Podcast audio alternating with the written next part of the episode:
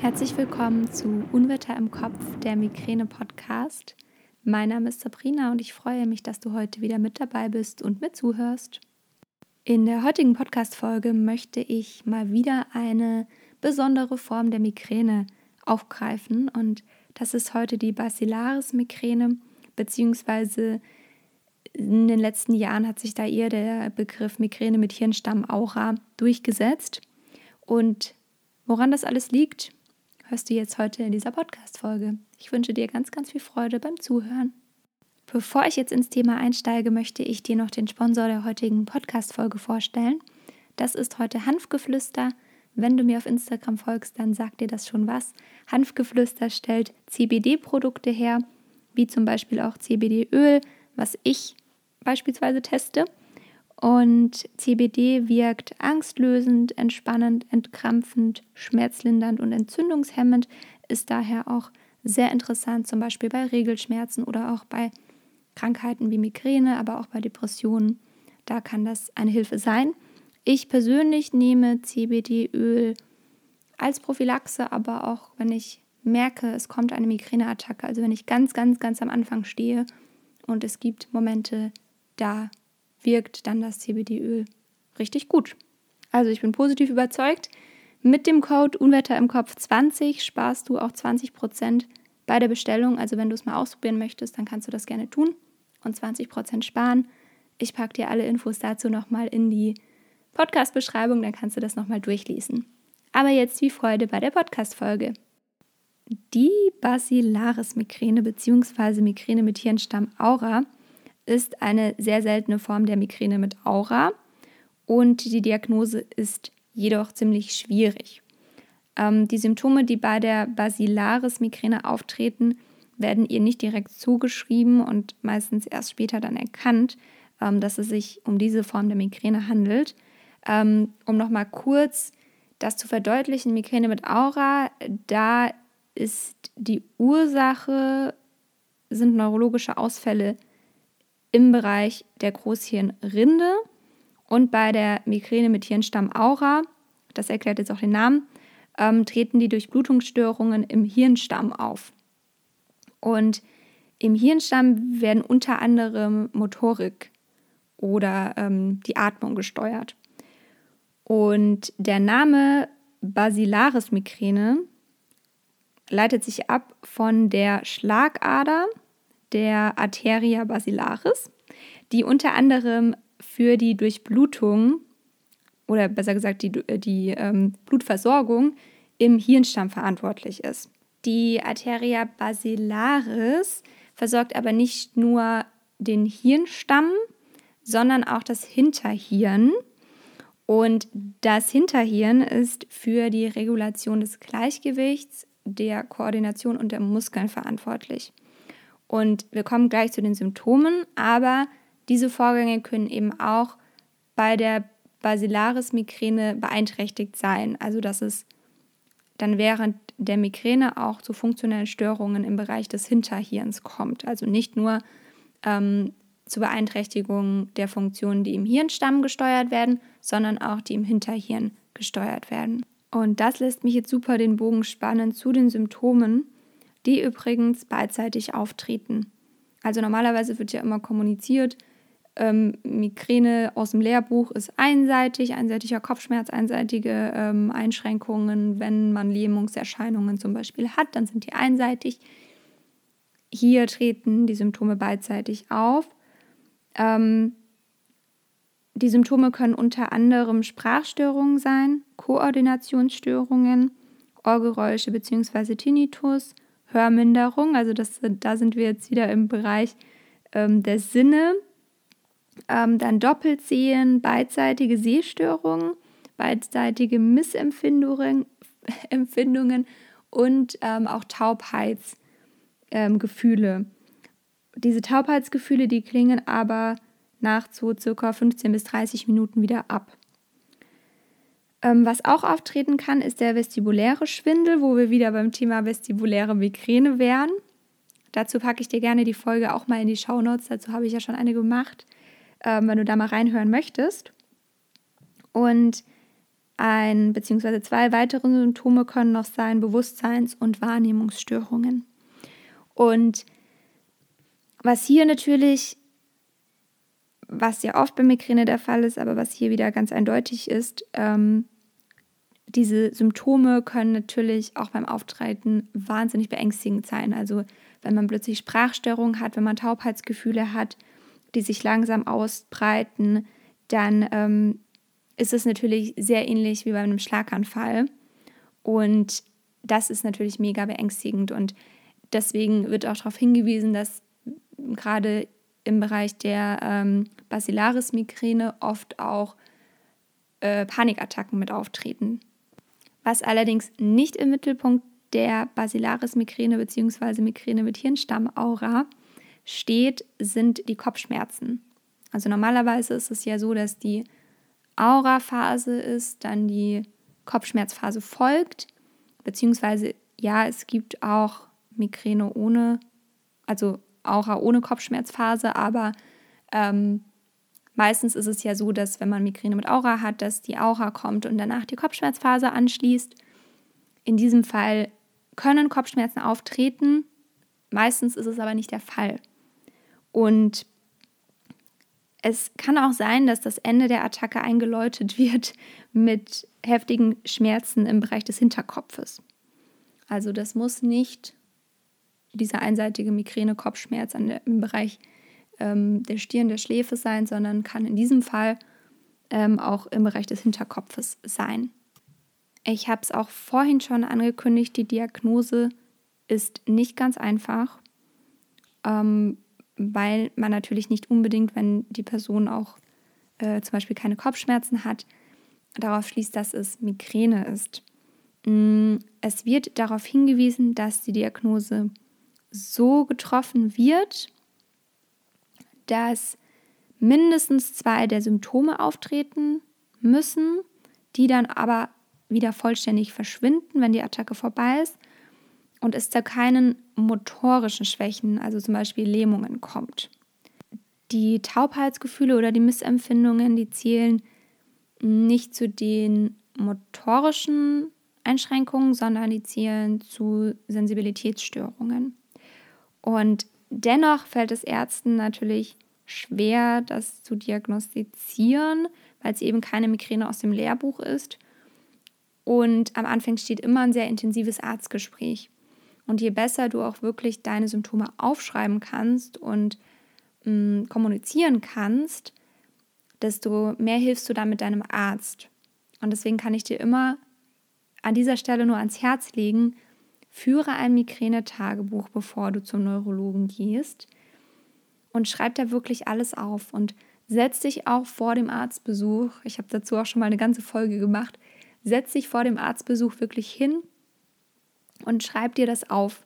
Also ich habe zum Beispiel in meinem Migräne-Online-Kurs habe ich ähm, den Teilnehmerinnen und Teilnehmern ein Arbeitsblatt mit an die Hand gegeben, mit dem sie sich vorbereiten können für den Arztbesuch. Also, dass sie wirklich sich aufschreiben, was möchte ich, was, ähm, was habe ich für Fragen, so und so geht es mir. Also, dass sie wirklich alles ganz detailliert aufschreiben, weil ich weiß aus eigener Erfahrung, da sitzt man dann vielleicht ewig im Wartezimmer und kommt dann zum Arzt rein und dann ähm, ist man vielleicht auch aufgeregt, weil es der, der erste Besuch bei dem neuen Arzt ist oder bei der neuen Ärztin und dann ähm, denkt man plötzlich gar nicht mehr an alles, was man eigentlich sagen wollte. Und da hilft es dir einfach, wenn du alles aufschreibst, ganz strukturiert bist und das dann wirklich einfach nachgucken kannst. Und da kannst du dann auch aufschreiben, vielleicht welche Medikamente schon ausprobiert wurden und all diese Dinge. Und ein Migränetagebuch zeigt natürlich auch dem Arzt oder der Ärztin, wie häufig das auftritt. Es zeigt, an welchen Tagen das auftritt. Also man kann da ganz viele Dinge ablesen. Und ja, deshalb ist das immer so meine Empfehlung. Ähm, und die Basilaris-Migräne ist natürlich auch schwer abzugrenzen von anderen Migräneformen, also zum Beispiel von der hemiplegischen Migräne.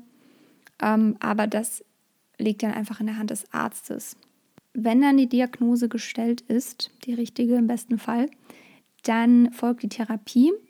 Die ist nicht so wie bei anderen Migräneformen, Was die Prophylaxe angeht, ist sie ähnlich. Also ähm, persönliche Auslöser erkennen, regelmäßig Ausdauersport machen, Stressbewältigungstraining, Entspannungsmethoden. Du kennst das alles. Was jedoch die Akutbehandlung angeht, ist es ganz, ganz wichtig, hier wieder darauf hinzuweisen, wie bei der Aura-Phase generell auch, keine Triptane. Also generell in der Aura keine Triptane nehmen, was natürlich hier in oder beim Thema äh, Migräne mit Hirnstamm Aura auch wieder wichtig äh, zu erkennen ist. Denn Triptane sind natürlich Schmerzmittel, die speziell zur Behandlung von Migräne entwickelt wurden. Allerdings ist hier wieder eindeutig darauf hinzuweisen, dass sie nicht bei Basilaris-Migräne empfohlen werden. Mm, Triptane bewirken eine Verengung der Blutgefäße im Gehirn. Und das, was passiert, was ich vorhin schon gesagt habe, bei der Ursache, bei der Basilaris-Migräne bzw. Migräne mit Hirnstammaura, ist die Blutzufuhr sowieso schon eingeschränkt. Und wenn dann zusätzlich durch die Triptane noch die Blutgefäße verengt werden, dann kann das die Beschwerden verstärken. Deshalb ist da akut leider erstmal nicht viel zu machen, beziehungsweise das ist momentan der Stand der Forschung und das ist das, was meine Recherche ergeben hat. Was ich dir jedoch noch mit ans Herz legen kann, was ich dir generell mit ans Herz legen kann als Migränepatient, solltest du mal ins Krankenhaus kommen und du Sprachstörungen haben und niemand ist mit dabei, der für dich sprechen kann, dann macht es durchaus Sinn, dass du einen Notfallpass mit bei dir trägst, den du dann gegebenenfalls dem Arzt oder der behandelten Ärztin zeigen kannst, weil das schließt natürlich ein, dass du keine Lähmungserscheinungen hast. Aber in diesem, äh, in diesem Notfallpass stehen deine Medikationen drin und da steht einfach drin, was du hast. Und viele Anzeichen bei der Migräne deuten einfach auch auf einen Schlaganfall hin, je nachdem, was für Symptome du hast, zusätzlich zu den Kopfschmerzen oder je nachdem, ähm, was du für Symptome in der Auraphase hast. Und gerade bei der Basilaris-Migräne ist das ein ganz netter Hinweis ähm, zu sagen, für Notfallpass mit dir.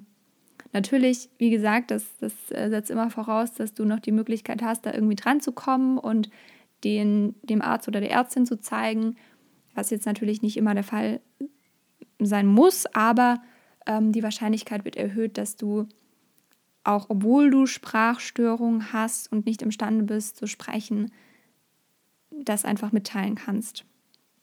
Das ist eine gute Möglichkeit. So ein Notfallpass hat beispielsweise die ähm, Migräneliga entwickelt, ohne dafür jetzt groß irgendwie Werbung zu machen. Die Migräneliga ist eine Patientenorganisation und ich bin da auch Mitglied und zahle ganz normal meine Mitgliedsbeiträge. Aber ähm, genau, die machen einfach sehr viel im Bereich Patienten und Selbsthilfe und deswegen haben die auch diesen Notfallpass entwickelt. Den kannst du dir, ich weiß es nicht genau, auf jeden Fall bekommt man ihn geschickt, wenn man Mitglied wird.